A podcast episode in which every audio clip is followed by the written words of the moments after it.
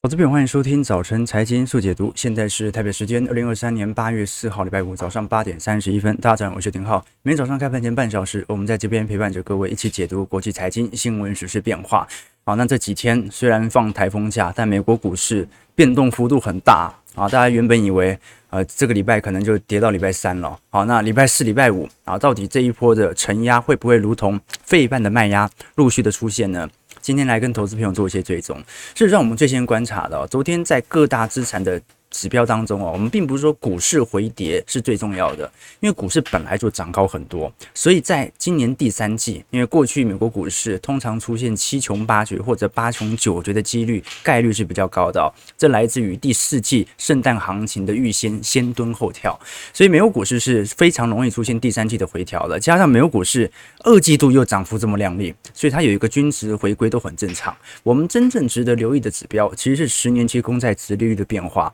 我们可以观察到，呃，我们十年期公债殖利率哦又叫做全球资产定价之锚啦，这一次已经突破了四个 percent 了。那通常它被视为我们标准的无风险利率哦。大家如果学过财务模型的话，都是很清楚。我们计算我们的总资产预估的预期报酬率，通常是用无风险利率加上某种风险一筹。好，那也就是说。我们做任何资产的投资，它有一个前提，就是一定要跑赢十年期公债殖利率。也就是说，如果你投资连四点一七，也就是十年期公债殖利率当前的利率水位的报酬都没办法达到的话，那么你干脆就是投资十年期公债。就算了。那我们观察到，随着十年期公债殖利率在过去两周大幅度的攀升，这次来到四点一七九 percent，创了过去年十一月份以来的新高，即将往新高来迈进了。所以利率的预期越强，它到底反映的事情是因为前两天美债被穆迪给降评，哎，应该是被惠誉给降评所形成的债券抛售，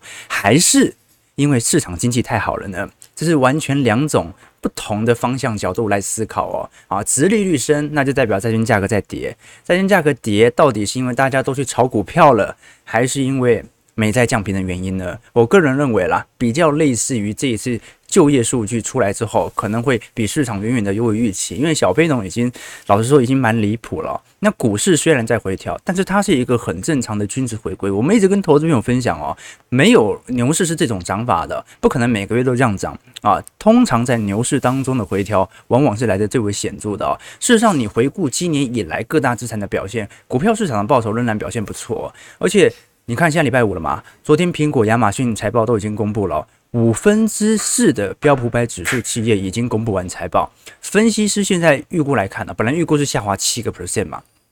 这一次相对于去年同期哦，现在来看啊，假设那五分之一符合预期的话，现在同期才下滑五点八 percent 啊，预估二零二三年全年的获利啊加总起来哦，因为下半年要复苏嘛，很有可能跟二零二二年一样。哦，今年是景气下行年，但是今年赚的钱居然跟去年一样，这说明下半年的复苏预期其实也蛮强劲的哦。我们先来观察一下，刚才讲说股市即便有回调，也不用过度的担心哦，因为本来就涨很高，它一定要回调的，就算很热情，它也会回调。我们可以观察全球各大资产今年以来的表现哦，表现最为亮丽的，看得出来还是以全球股票市场最为亮丽啊，十六点八 percent。可是如果我们把美国股市给去除，全球股市的涨幅就只剩下十一点九了，这说明本轮不只是美国股市的科技股在涨，而且是主要就是美国股市在涨，其他股市还没什么上涨。大型股的部分，今年以来涨幅有高达十九点五 percent，小型股才十点八，所以小型股几乎是涨幅大型股的接近二分之一，一半而已哦。发达市场涨幅是七趴，那发达市场把美国给扣掉，就变成十二趴了。那如果是欧亚股市的部分，今年以来涨幅有十三点一 percent，新兴市场更低啊，只有九点五 percent 左右。好，那我们观察到，在今年上半年原本是负报酬、表现极为差劲的 REIT 今年以来也开始陆续有复苏的行情了。我们看到美国的 REITs 今年以来涨幅有二点八 percent，全球 REITs 涨幅有二点九 percent。那美国为什么稍微低一点？因为美国目前商办控制率的严重程度远远大于全球啊啊，尤其在西岸科技业的部分啊。那么大宗资产呢是今年少数啊全面走跌的啊，跌幅有三点二 percent。可是我们待会会聊，大宗资产最近好像有一点新的买盘力道开始回归。那这个买盘力道的回归，到底是停滞性通膨的再度燃烧，还是？大家预估会复苏，所以先买一点原物料呢，反正基期低嘛。那再来是固定资产的部分哦，其实从各大资产表现，尤其是债券部门来看，大部分今年以来就是些微的正报酬或者不涨不跌啦。你看美国债券的部分呢，今年是不涨不跌哦，本来年初有一点拉抬效果，但是现在殖利率又拉起来了，所以呃，等于债券价格是今年当中。表现资产没这么亮丽，不过也没有到负报酬的。只要今年大家不投资大众资产，事实上你去年投资更惨，今年投资都还好，今年基期已经低了嘛。你只要这两年不投资大众资产哦，不要在高基期水位被套住的话，基本上受到的冲击都不会太大。好，所以我们才会跟投资朋友分享啊，投资任何资产都必须用周期思维。这两年通膨最严重，你买了原物料反而被套牢，为什么？因为逻辑错误了。通膨很严重，是因为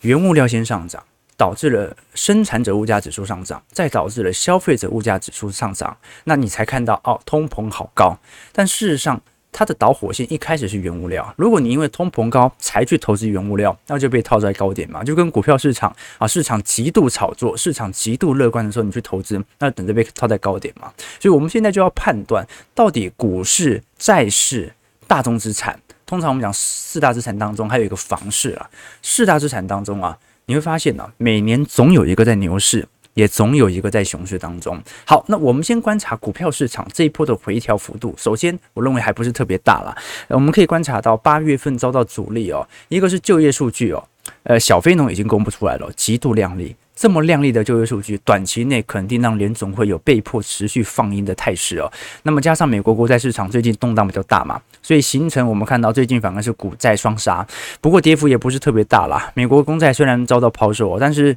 全市场都很清楚知道，呃，这个全球最保本的债务有因此而改变吗？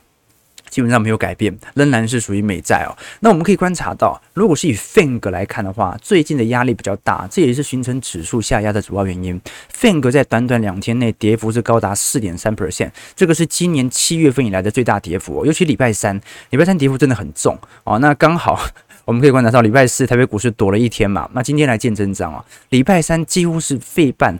大大屠杀啦，就是你观察到 AMD 部分跌幅有八个 percent 哦，辉达跌了大概六个 percent 左右。那你像是 Intel、艾斯摩尔、好美光等等哦，几乎博通全部收跌，而且卖压都很重。而且昨天费半老实说也没有太大的反弹啦，哦，所以基本上还是有蛮明显的系统性承压。那如果以市场较投资领域较多的区域哦，中小型股层面的话，回档的幅度来得更大。好，这一次暴跌两短短两天哦，高盛跟踪啊，这个指数叫做非盈利指数，就是还没有正式盈利的科技公司哦，股价暴跌了八个 percent。我们讲这是平均指数哦，所以各位可以观察到了。最近中小型股的表现仍然不是特别的亮丽，这足以说明了，这现在根本就不是景气扩张格局啊，现在并不是景气繁荣格局，现在就刚刚恰恰处于那个衰退期进入到复苏期的拐点，所以为什么才会说现在市场上半信半疑的人仍然是市场的主基调，即便你看到短期内啊可能伺服器啦，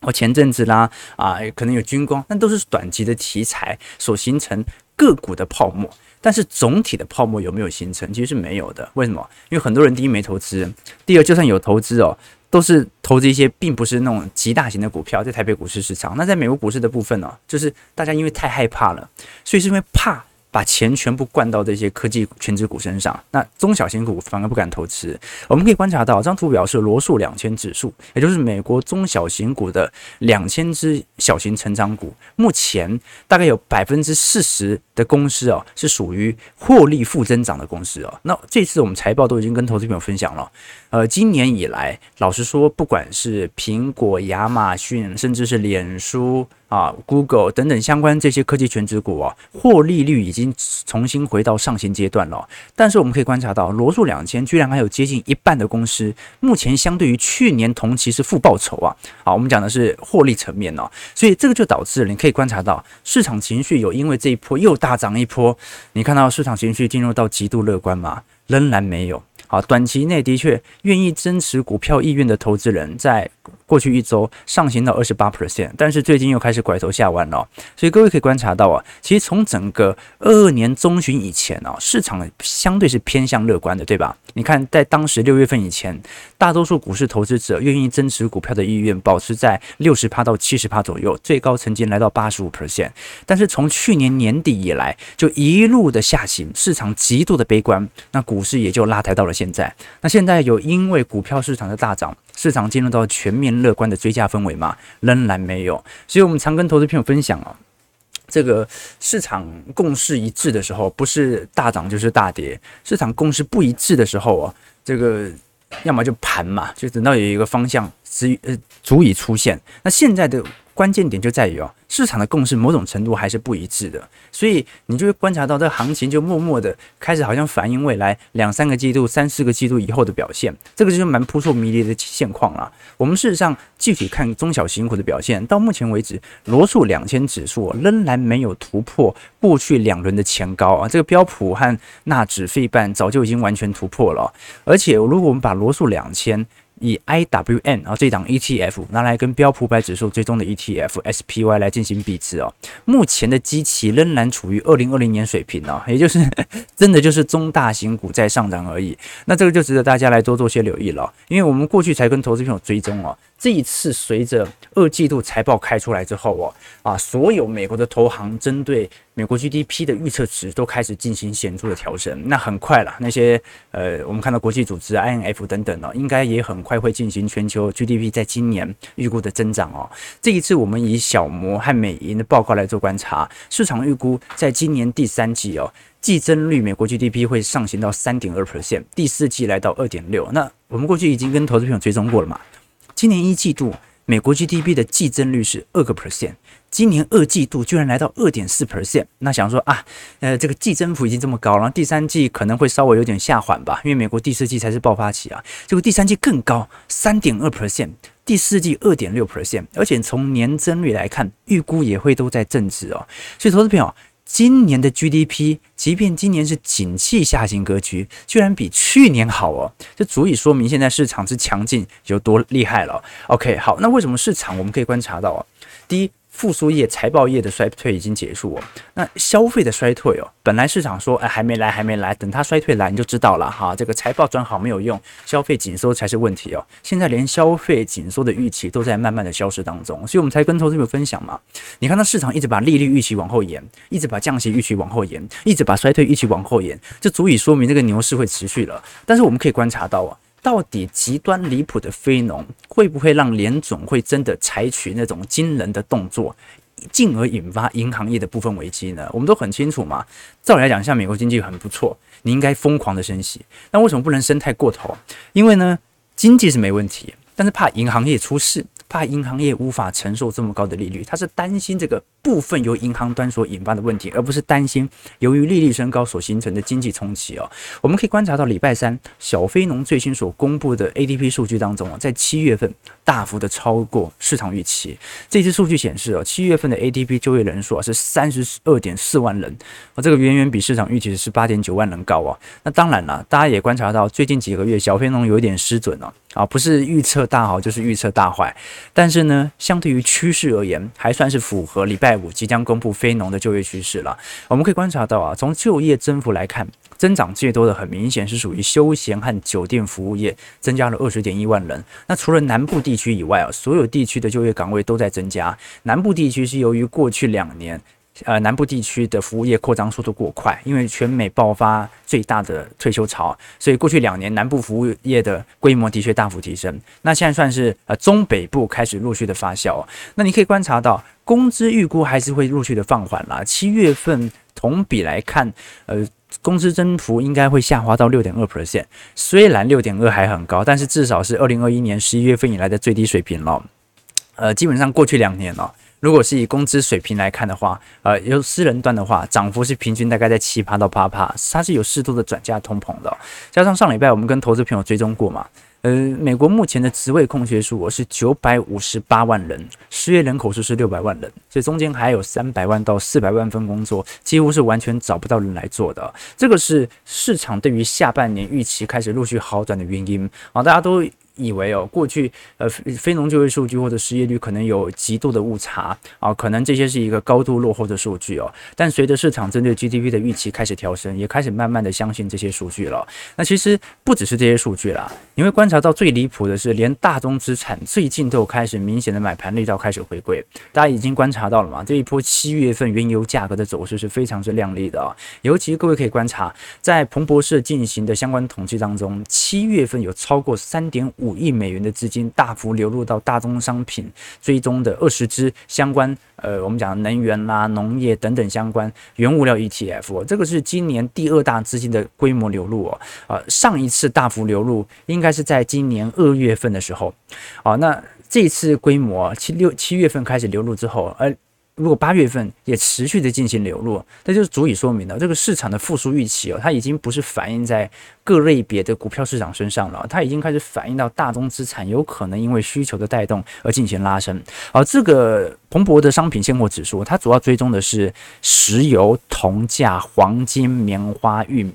那最近都在非常显著的上升当中。那加上我们可以观察到，这次亚特兰大的联总会 GDP 闹模型呢，最新的预估显示，第三季 GDP 的预估增速大概在三点五 percent，投行都没设这么高啊。那联总会自己把 GDP 预估值这么高，好了，那我们过去说，如果要衰退，从技术型衰退的角度而言，那就要连续两个季度的 GDP 呈现季度负增长嘛。啊，一季度是正成长，二季度正成长，三季度如果按照目前预期也是正成长，那今年就一定不会迎来衰退了，顶多是明年发生，但今年就看不到衰退了。这个是我们可以观察到，我们过去一直跟投资朋友聊过，在劳动力市场强劲的坚挺底下是有形成的趋势。好，那股市看起来。啊，对于景气在复苏格局当中啊，至少它没有立即性的系统性风险。你只要担心联准会动作不要太大，然后它就保持在高利率，尝试着进行适度的通膨承压，不要让大宗资产上涨即可啊。那市场担心大比较大的是债市啊，债市今年上半年好不容易有一点起色，结果。啊，现在又有点卖压了啊！原因是因为啊被调降平等。好，那这一次会议调降美国政府的信用平等，其实在声明书当中有提到啊，是针对美国公司、美国应该讲美国财政的治理能力所进行的评级调降。那它更像是一个政治性的动作啊。由于我认为啊，你这个美债上限的问题呀，常年侵扰美国的政府治理能力，所以我怀疑你未来十几年、二十年以后偿债的能力，从 Triple。A 下调到 W A 的等级。那我们先来观察，因为现在在标普百指数当中啊，Triple A 的公司哦，只剩下呃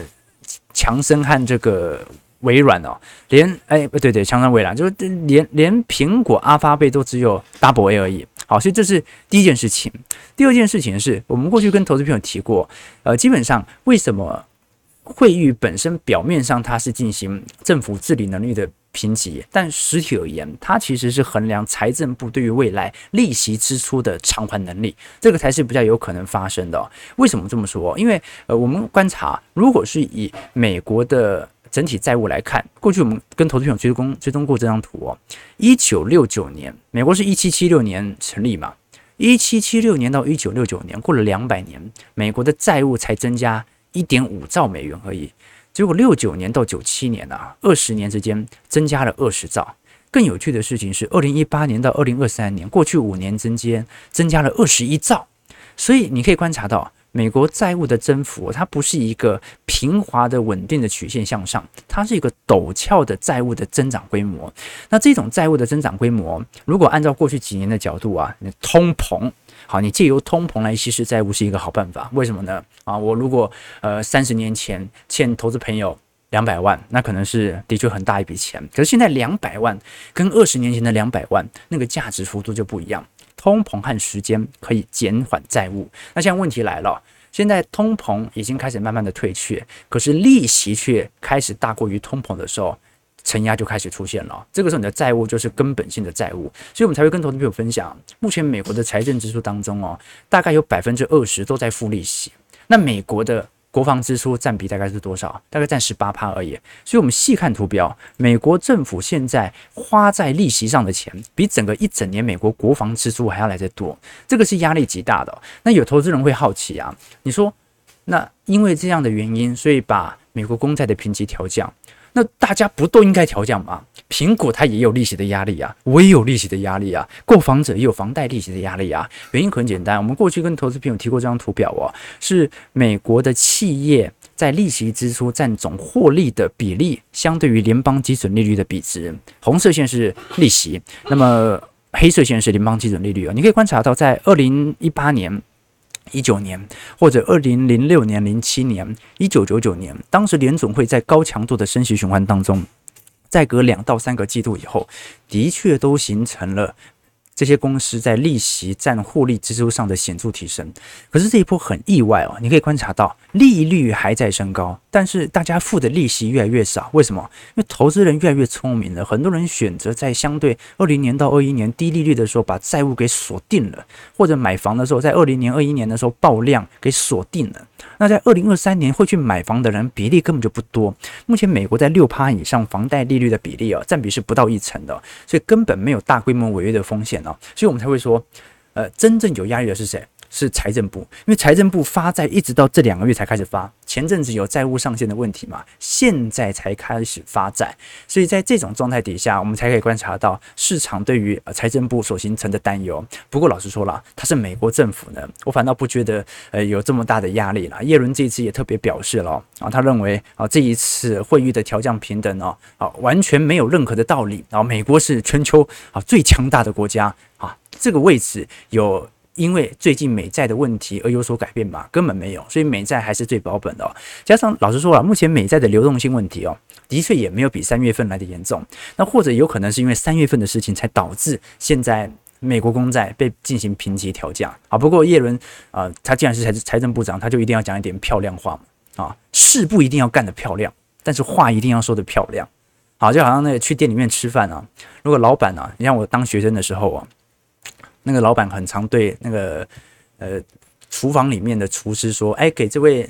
那个男同学啊，小兄弟多加一点肉。”那我就心里就很开心嘛，想着说下次再来这边吃啊。但后来我才发现啊，因为我学长在那边打工啊，那个厨师里面的师傅根本就没有多加肉啊。老板就是遇到每个人都这样讲啊，但是呢，事不一定要干得漂亮。话一定要说得漂亮，然后这是我们观察到的现象。好，那刚才聊到的是整个债务的评级，最后回归一下美国股市，那这波回跌跌到什么幅度才是正常的呢？你看涨这么多，要跌到什么时候幅度才是正常的呢？美国道琼指数下跌六十六点，零点一九 percent，三万五千二百一十五点，这一波连月线都还没开始回档啊。标普百指数下跌十一点，零点二五 percent，收在四千五百零一点。哦，这一波终于有重新破月线的感觉了。那老实说了，呃，从乖离回撤来看的话，撤回季线或者半年线都是可以接受的哦。因为美国股市本波的拉抬效果的确过快，加上量能也没有大到很离谱哦，所以并不是一个实质的追价量。那么纳指的部分下跌十三点，零点一 percent，收一万三千九百五十九点哦。这两三天的跌幅也是蛮重的哦。哦，费半应该是跌最重的。啊，费半虽然昨天跌点不是很重，但是前天跌很重，目前收在三千七百零八点左右啊。就好消息是，就是大家都很清楚，经济衰退不太可能迫在眉睫。但是坏消息是，呃，基本上如果美债殖利率持续的上升，那么对于股票市场估值的增持就会有所下滑嘛，对吧？啊，因为你投资美债赚到的钱拿到的配息会越来越多，所以有时候我们会了解了，基本上投资到现在你会发现啊。只要能够持续的针对乖离来进行相对性的建仓，进行景气投资相关的部门，老实说，呃，受到的冲击不会特别大。我们反而要沉得住气啊，要沉得住啊。就是说，现在股市涨到这样的一个阶段哦，它即便在牛市都会有比较大的乖离回调，是很容易发生的啊。那很多人他可能会受不了啊，觉得呃，现在既然还是一个衰退进入到复苏周期，总比在你在扩张周期买的好，所以就要急着买，那也不急。这个景气周期啊，都是三到四年一个循环了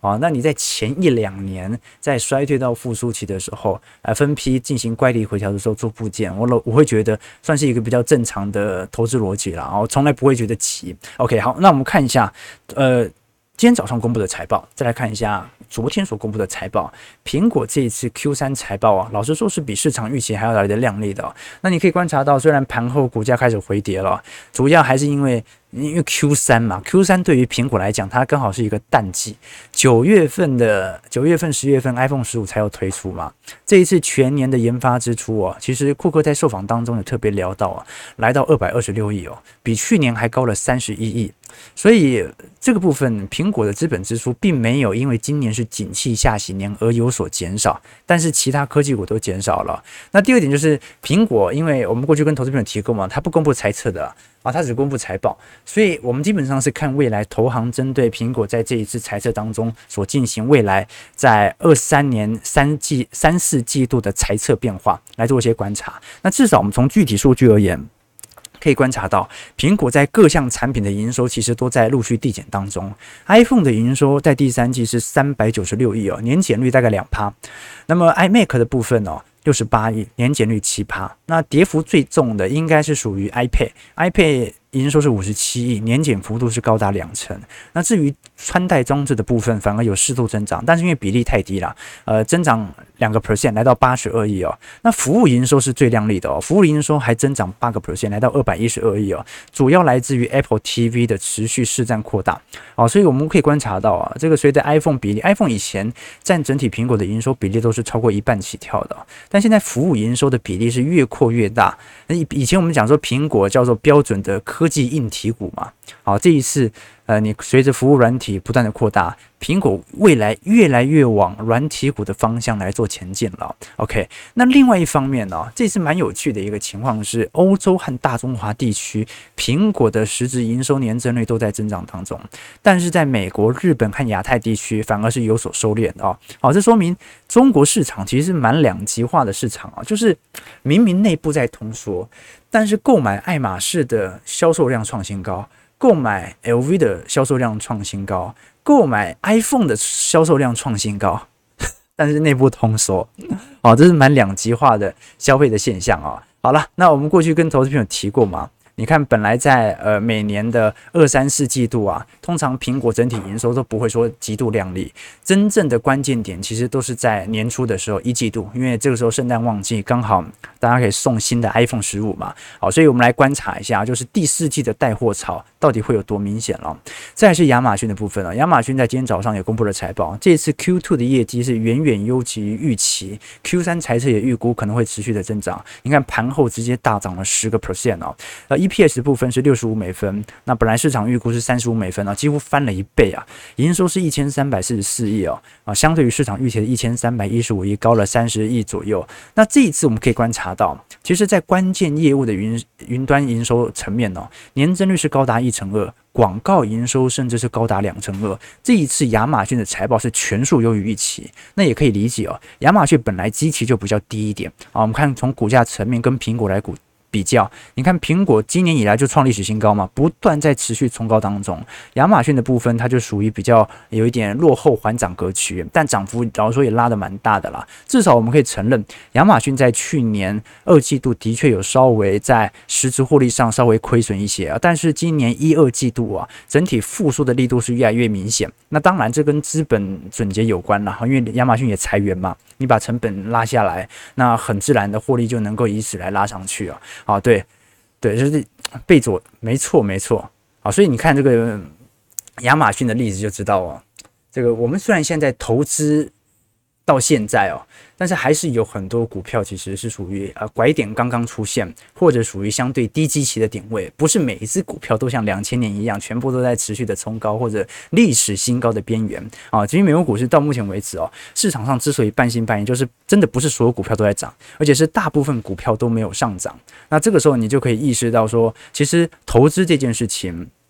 我们可以缓缓，就是。做每件事情都可以想过再来做决定啊！你要有闲暇的时间，那有时候投资嘛，你可以稍微呃股市涨高了啊，就做一些自己的事情啊，看看书啊，不用每天就是一定要锁在盘上。我前阵子才回去看那个呃，之前有一本书在讲亚马逊的创办人贝佐斯的故事嘛，那大家都很清楚，贝佐斯是秃头哦，他最有名的就是他是秃头，对吧？啊，那么他里面就写到啊，说你看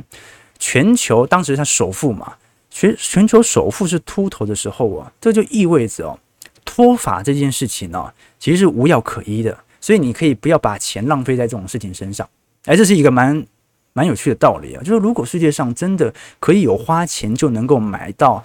一定长头发的方案的话，那么贝佐斯一定会去解决嘛。好，这其实也提供了一个观察事物的角度，就是你看到世界首富的烦恼啊，基本上你可以列出一个清单呐，啊，也就是权力啊、金钱啊、影响力都无法解决的那些问题，比如说婚姻幸不幸福，哎，离婚了嘛，对不对？子女有没有成才，会不会不挨骂？啊，会不会啊？也想坐火箭，结果风头被人家抢过去？有没有闲暇时间？受不受尊重？啊，头发多不多？等等呢？你会发现呢，这个清单比我们想象中还要长得多。好，所以这不是自我安慰哦，它意味着我们普通人除了靠钱让自己过得更好之外哦，其实还有很多方式可以让自己过得更好。所以股市既然在高档，你可能在等一个乖离回调的时间，那这段时间你不一定要完全锁在盘面上，可以做做多做一点对自己个人有利益的一些事情啊，对不对？OK 啊，讲讲讲太多，讲太多，只有点九点零一分。好，今礼拜五啊，没抽书啦。为什么？昨天要补课嘛，我们昨天没有直播，很多东西要讲了。好，但是因为时间不够了，台北股市在这个。礼拜三是大跌了三百一十九点了，的确掼破了月线。可是我们也很清楚，台北股市乖离也拉很高啊。诶，台股是今年在东亚市场当中涨势唯一输日本的亚洲股市哦。它比韩国股市、东南亚股市上证都表现来的亮丽哦。那昨天呃，应该讲礼拜三成交只有四千四百八十四亿哦。那今天就来看一下，我们今天重点呢，也不是看台北股市跌幅会会有多重啊，因为。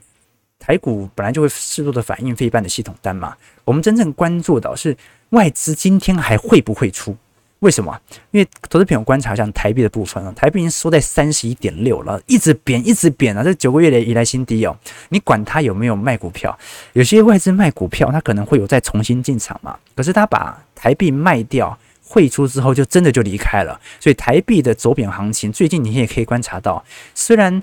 过去一个礼拜，每天都留上影线，就央行看起来是有在稳汇，但看得出来，这一波外资似乎因为殖利率水平的变化，市场资金在重新的回流到美国市场当中。好，台北股市下跌六十九点啊，今天量能不大，大概四千亿左右，收在一万六千七百九十四点哦。好了，适度的乖离回调是正常的了，我们就姑且看待一下，这一次财报季结束了啊，应该快要结束了。那么非农就业数据今天晚上就要出来了。那各位就可以观察到哦，的确有一点，哎，感觉要利多进出的感觉啊，非农也不错啊，财报也没有特别差啊，复苏正在转好，GDP 预期也正在调高，但往往市场因为某些消息而进入到全面乐观的时候，股价的大规模的回调就比较容易发生啊，所以最好还是多来一点坏消息，让大家市场半信半疑，比较有利于股市推升嘛。所以零三分，感谢各位今天参与啊，OK，啊，这个浩哥的发际线也越来越高，呃，是呃是这样吗？啊，对对，我向那个贝佐斯看齐啊，对对对，发际线越高，就代表我的人生不断在向前，对不对？好，感谢各位今天参与了啊，我们今天主要是稍微梳理一下礼拜四、礼拜五没有跟大家追踪到的事项，但其实财报有非常多了，我们可能要下礼拜一来跟投资朋友报告了。九零三分已经开盘了，祝各位投资朋友开盘顺利，操盘愉快，记得订阅我们频道，我们就下礼拜一早晨财经速解读再相见，拜拜。